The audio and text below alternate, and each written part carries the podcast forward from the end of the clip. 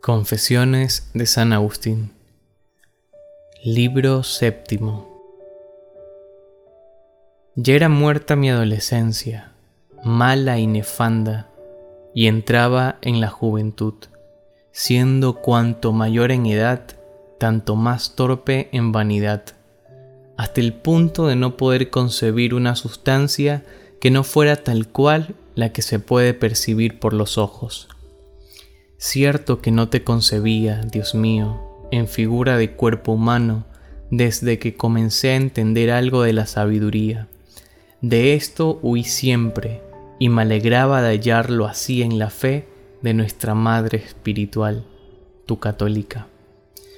Pero no se me ocurría pensar otra cosa de ti, y aunque hombre y tan hombre, me esforzaba por concebirte como el sumo y el único y verdadero Dios, y con toda mi alma te creía incorruptible, inviolable, inconmutable, porque sin saber de dónde ni cómo, veía claramente y tenía por cierto que lo corruptible es peor que lo que no lo es, y que lo que puede ser violado ha de ser pospuesto sin vacilación a lo que no puede serlo, y que lo que no sufre mutación alguna es mejor que lo que puede sufrirla.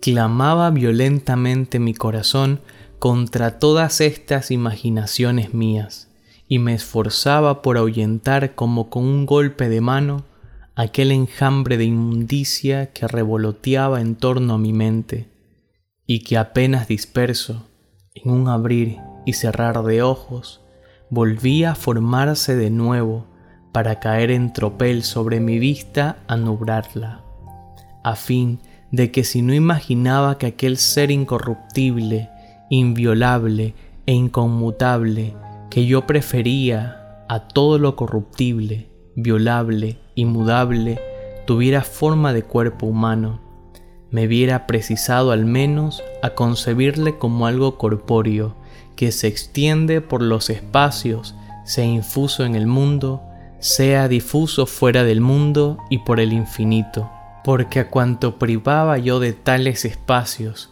me parecía que era nada, absolutamente nada, ni aunque siquiera el vacío, como cuanto se quita un cuerpo de un lugar, que permanece el lugar vacío de todo cuerpo, sea terrestre, húmedo, aéreo o celeste, pero al fin un lugar vacío, como una nada extendida. Así pues, encrasado mi corazón, y ni aun siquiera a mí mismo transparente, creía que cuanto no se extendiese por determinados espacios, o no se difundiese, o no se juntase, o no se hinchase, o no tuviese o no pudiese tener algo de esto, era absolutamente nada porque cuáles eran las formas por las que solían andar mis ojos, tales eran las imágenes por las que me marchaba mi espíritu. Ni veía que la misma facultad con que formaba yo tales imágenes no era algo semejante, no obstante que no pudiera formarlas si no fuera alguna cosa grande.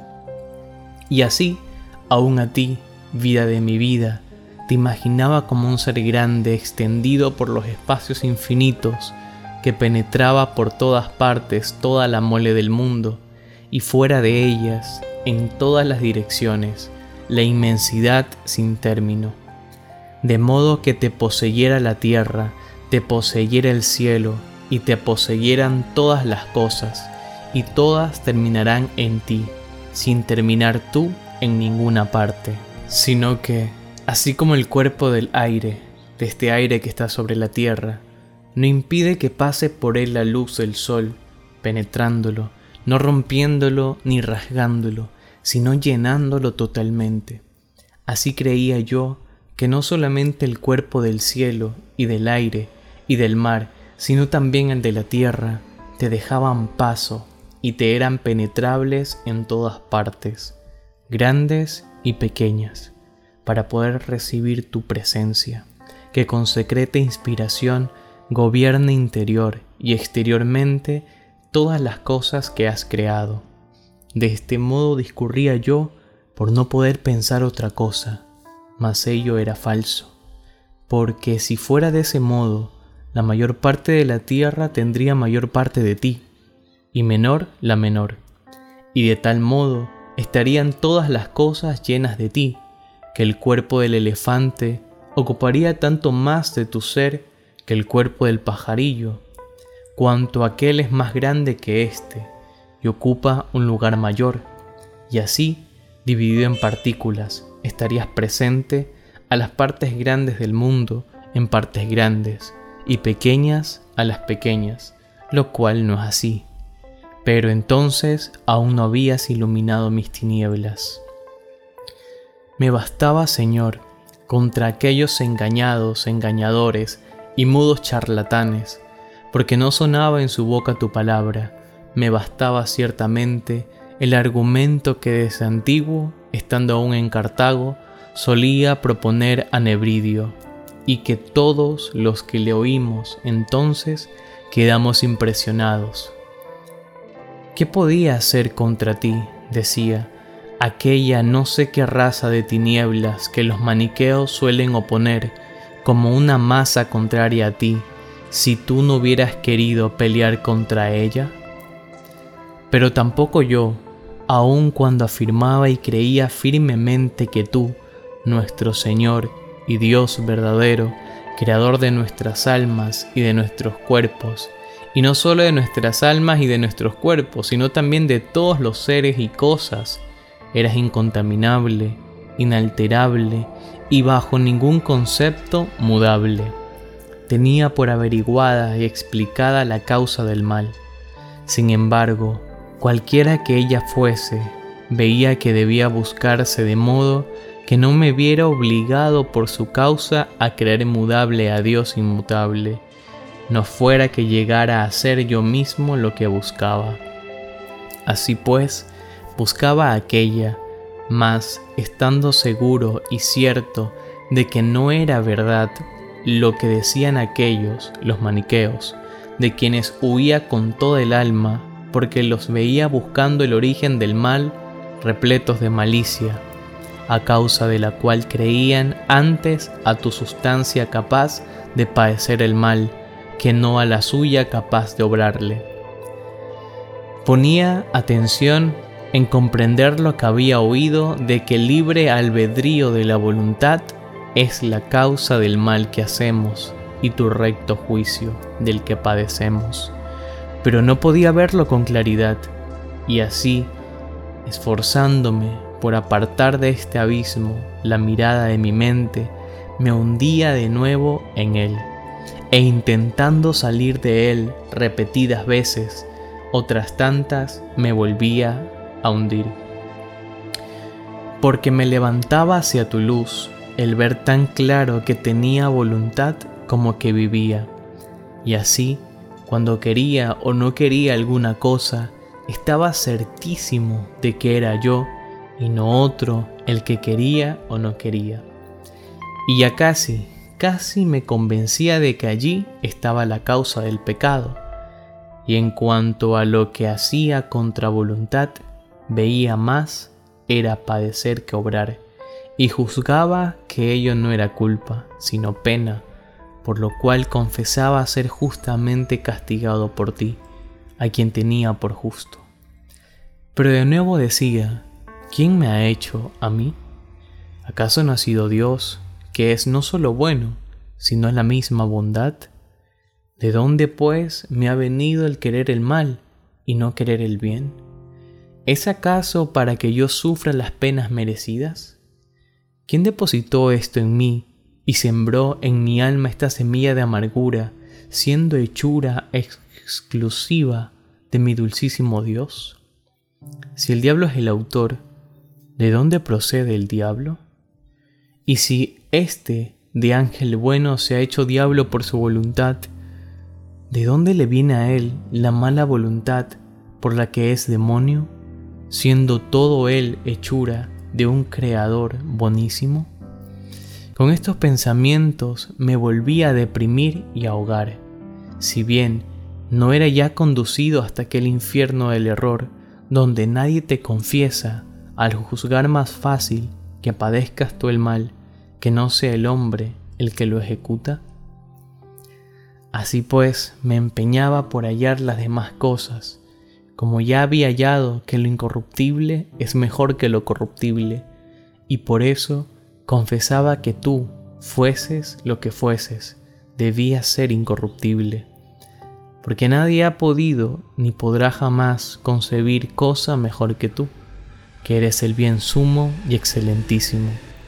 Ahora bien, siendo certísimo y verdaderísimo que lo incorruptible debe ser antepuesto a lo corruptible, como yo entonces lo anteponía, podía ya con el pensamiento concebir algo mejor que mi Dios si tú no fueras incorruptible?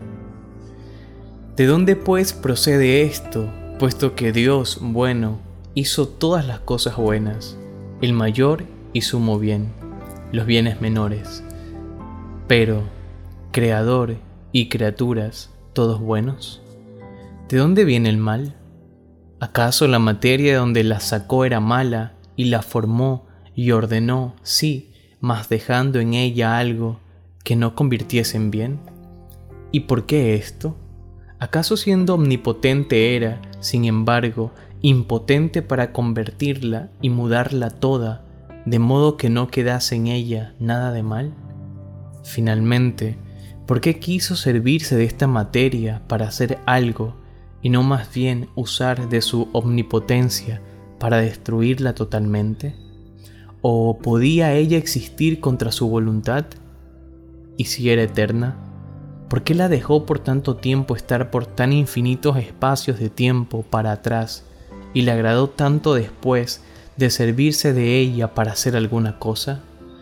¿O ya que repentinamente quiso hacer algo, no hubiera sido mejor, siendo omnipotente, hacer que no existiera aquella, quedando él solo, bien total, verdadero, sumo e infinito? Y si no era justo que, siendo el bueno, no fabricase ni produjese algún bien, ¿por qué, quitada de delante y aniquilada aquella materia que era mala, no creó otra buena de donde sacase todas las cosas? Porque no sería omnipotente si no pudiera crear algún bien, sin ayuda de aquella materia que él no había creado.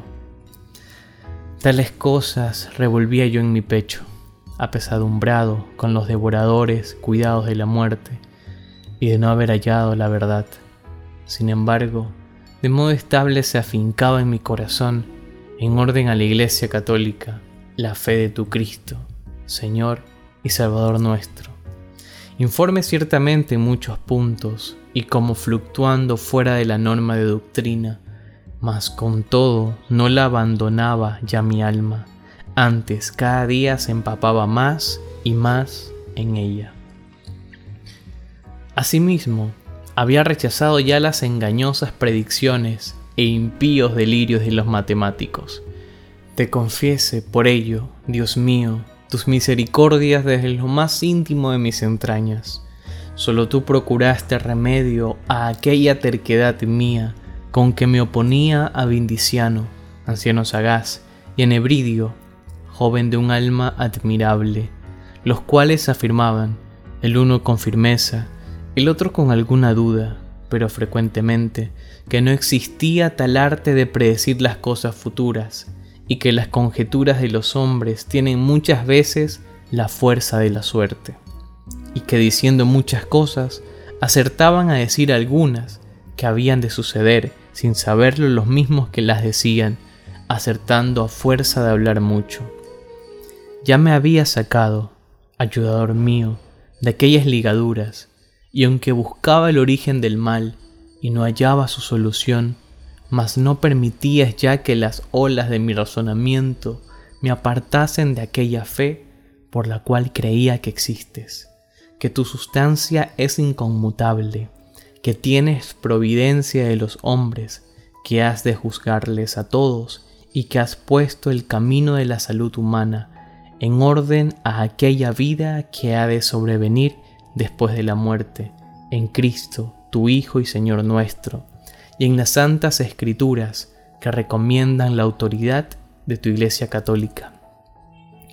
Puestas, pues, a salvo estas verdades, y fortificadas de modo inconcuso en mi alma, buscaba lleno de ardor de dónde venía el mal, y qué tormentos de parto eran aquellos de mi corazón, qué gemidos, Dios mío. Allí estaban tus oídos y yo no lo sabía, y cómo en silencio te buscara yo fuertemente, grandes eran las voces que elevaban hacia tu misericordia las tácitas contriciones de mi alma. Tú sabes lo que yo padecía, no ninguno de los hombres, porque cuánto era lo que mi lengua comunicaba a los oídos de mis más íntimos familiares. ¿Acaso percibían ellos todo el tumulto de mi alma para declarar el cual no bastaban ni el tiempo ni la palabra? Sin embargo, hacia tus oídos se encaminaban todos los rugidos de los gemidos de mi corazón, y ante ti estaba mi deseo pero no estaba contigo la lumbre de mis ojos, porque ella estaba dentro y yo fuera. Ella no ocupaba lugar alguno y yo fijaba mi atención en las cosas que ocupan lugar, por lo que no hallaba en ellas lugar de descanso, ni me acogían de modo que pudiera decir, basta, está bien, ni me dejaban volver donde me hallase suficientemente bien, porque yo era superior a estas cosas aunque inferior a ti. Y tú eras gozo verdadero para mí sometido a ti, así como tú sujetaste a mí las cosas que creaste inferiores a mí. Y este era el justo temperamento y la región media de mi salud, que permaneciese a imagen tuya, y sirviéndote a ti, dominase mi cuerpo. Mas, habiéndome yo levantado soberbiamente contra ti, y corrido contra el Señor con la cerviz grasa de mi escudo, estas cosas débiles se pusieron también sobre mí y me oprimían y no me dejaban un momento de descanso ni de respiración. Pero tú, Señor, permaneces eternamente y no te airas eternamente contra nosotros, porque te compadeciste de la tierra y ceniza, y fue de tu agrado reformar nuestras deformidades. Tú me aguijoneabas con estímulos interiores para que estuviese impaciente hasta que tú me fuese cierto por la mirada interior, y bajaba mi hinchazón gracias a la mano secreta de tu medicina, y la vista de mi mente turbada y obscurecida iba sanando de día en día con el fuerte colirio de saludables dolores. Y primeramente queriendo tú mostrarme cuánto resistes a los soberbios y das tu gracia a los humildes, y con cuánta misericordia tuya ha sido mostrada a los hombres la senda de la humildad, por haberse hecho carne tu verbo y haber habitado entre los hombres. Me procuraste, por medio de un hombre hinchado, con monstruosísima soberbia, ciertos libros de los platónicos, traducidos del griego al latín y en ellos leí, no ciertamente con estas palabras, pero sí sustancialmente lo mismo, apoyado con muchas y diversas razones, que en el principio era el verbo, y el verbo estaba en Dios, y Dios era el verbo. Este estaba desde el principio en Dios. Todas las cosas fueron hechas por Él, y sin Él no se ha hecho nada. Lo que se ha hecho es vida en Él, y la vida era luz en los hombres, y la luz luz en las tinieblas, mas las tinieblas no la comprendieron, y que el alma del hombre, aunque da testimonio de la luz, no es la luz, sino el verbo, Dios. Ese es la luz verdadera que ilumina a todo hombre que viene este mundo, y que en este mundo estaba, y que el mundo es hechura suya, y que el mundo no le reconoció mas que él vino a casa propia y los suyos no le recibieron, y que a cuantos le recibieron les dio potestad de hacerse hijos de Dios, creyendo en su nombre. No lo leí allí. También leí allí que el Verbo, Dios, no nació de carne ni de sangre, ni por voluntad de varón, ni por voluntad de carne, sino de Dios, pero que el Verbo se hizo carne y habitó entre nosotros. No lo leí allí.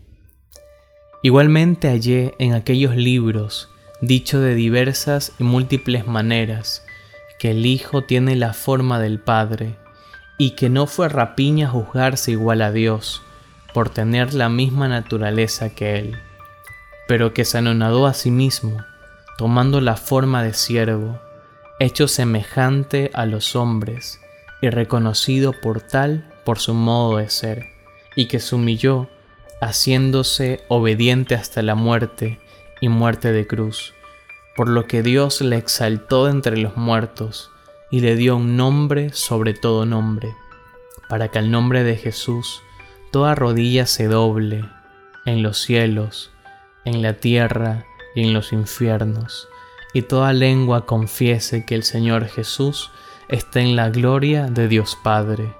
No lo dicen aquellos libros.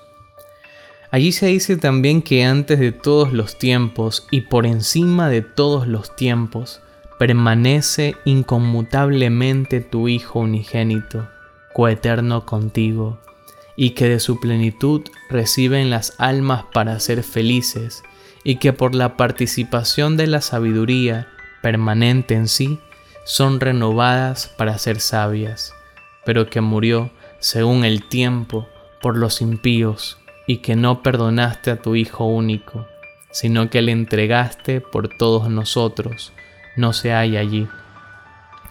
Porque tú escondiste estas cosas a los sabios y las revelaste a los pequeñuelos, a fin de que los trabajados y cargados viniesen a Él y les aliviase, porque es manso y humilde de corazón, y dirige a los mansos en justicia, y enseña a los pacíficos sus caminos, viendo nuestra humildad y nuestro trabajo, y perdonándonos todos nuestros pecados. Mas aquellos que elevándose sobre el coturno de una doctrina, digamos más sublime, no oyen al que les dice, Aprended de mí, que soy manso y humilde de corazón, y hallaréis descanso para vuestras almas, aunque conozcan a Dios, no le glorifican como a Dios y le dan gracias. Antes desvanécense con sus pensamientos y obscuréceseles su necio corazón, y diciendo que son sabios, se hacen necios. Dijiste a los atenienses, por boca de tu apóstol, que en ti vivimos, nos movemos y somos, como algunos de los tuyos dijeron, y ciertamente de allí eran aquellos libros, mas no puse los ojos en los ídolos de los egipcios, a quienes ofrecían tu oro, los que mudaron la verdad de Dios en mentira, y dieron culto y sirvieron a la criatura más bien que al Creador. Y amonestado de aquí a volver a mí mismo, entré en mi interior guiado por ti. Y lo pude hacer porque tú te hiciste mi ayuda. Entré y vi con el ojo de mi alma, como quiera que él fuese, sobre el mismo ojo de mi alma, sobre mi mente, una luz inconmutable. Oh eterna verdad y verdadera caridad y amada eternidad, tú eres mi Dios, por ti suspiro día y noche, y cuando por vez primera te conocí, tú me tomaste para que viese que existía lo que había de ver y que aún no estaba en condiciones de ver. Y te reverberas la debilidad de mi vista dirigiendo tus rayos con fuerza sobre mí, y me estremecí de amor y de horror. Y advertí que me hallaba lejos de ti, en la región de la desemejanza, como si oyera tu voz en lo alto, manjar soy de grandes, crece y me comerás.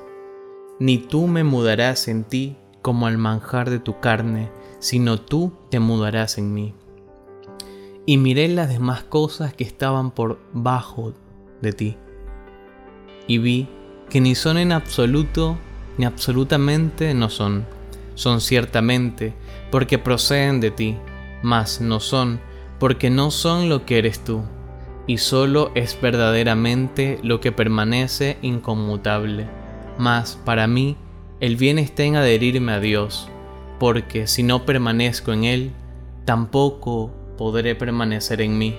Mas Él, permaneciendo en sí mismo, renueva todas las cosas. Y tú eres mi Señor, porque no necesitas de mis bienes.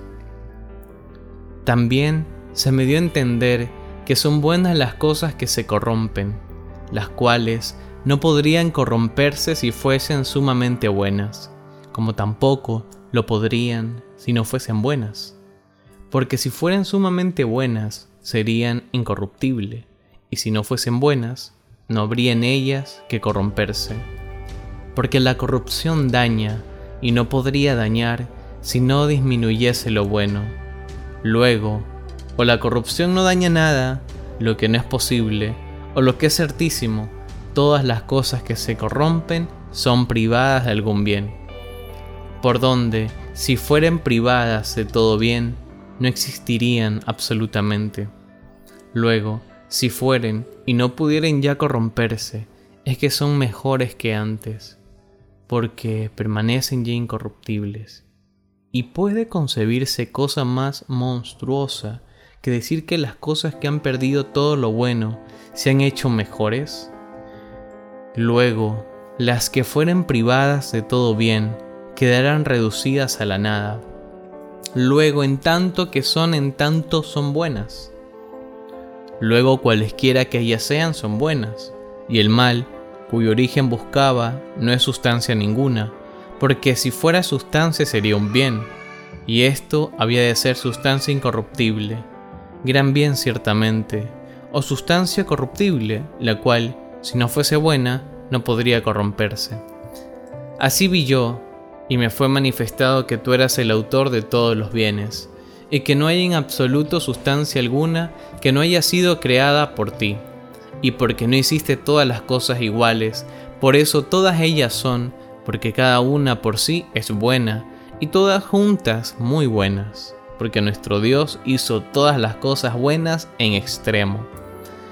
Y miré las otras cosas y vi que te son deudoras, porque son, y que en ti están todas las finitas, aunque de diferente modo, no como en un lugar, sino por razón de sostenerlas todas tú, con la mano de la verdad, y que todas son verdaderas en cuanto son, y que la falsedad no es otra cosa que tener por ser lo que no es.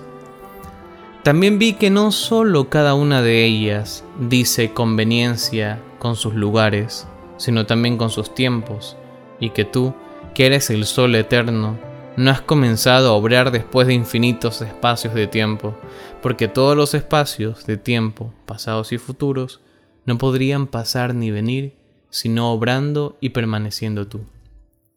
Y conocí por experiencia que no es maravilla sea el paladar, enfermo tormenta aún el pan, que es grato para el sano, y que a los ojos enfermos sea odiosa la luz, que a los puros es amable.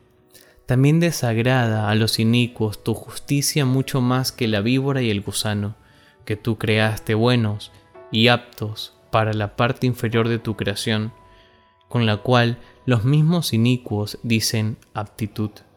Y tanto más cuantos más desemejantes son de ti, así como son más aptos para la superior, cuanto te son más semejantes. E indagué qué cosa era la iniquidad, y no hallé que fuera sustancia, sino la perversidad de una voluntad que se aparta de la suma sustancia, que eres tú, oh Dios, y se inclina a las cosas ínfimas, y arroja sus intimidades, y se hincha por de fuera y buscaba yo el medio de adquirir la fortaleza que me hiciese idóneo para gozarte. Ni había de hallarla sino abrazándome con el mediador entre Dios y los hombres, el hombre Cristo Jesús, que es sobre todas las cosas Dios bendito por los siglos, el cual clama y dice, Yo soy el camino, la verdad y la vida, y el alimento mezclado con carne, que yo no tenía fuerzas para tomar por haberse hecho el verbo carne, a fin de que fuese amamantada nuestra infancia por la sabiduría, por la cual creaste todas las cosas. Pero yo, que no era humilde, no tenía a Jesús humilde por mi Dios, ni sabía de qué cosa pudiera ser maestra su flaqueza. Así, pues, Escogí avidísimamente las venerables escrituras de tu espíritu, y con preferencia a todos al apóstol Pablo. Y parecieron todas aquellas cuestiones en las cuales me pareció algún tiempo que se contradecía a sí mismo, y que el texto de sus discursos no concordaba con los testimonios de la ley y de los profetas. Y apareció uno a mis ojos, el rostro de los castos oráculos, y aprendí a alegrarme con temblor. Y comprendí y hallé que todo cuanto de verdadero había yo leído allí, se tenía aquí realzado con tu gracia, para que el que ve no se gloríe, como si no hubiese recibido no ya de lo que ve, sino también del poder ver. Todas estas cosas se me entraban por las entrañas, por modos maravillosos, cuando leía al menor de tus apóstoles, y consideraba tus obras, y me sentía espantado fuera de mí.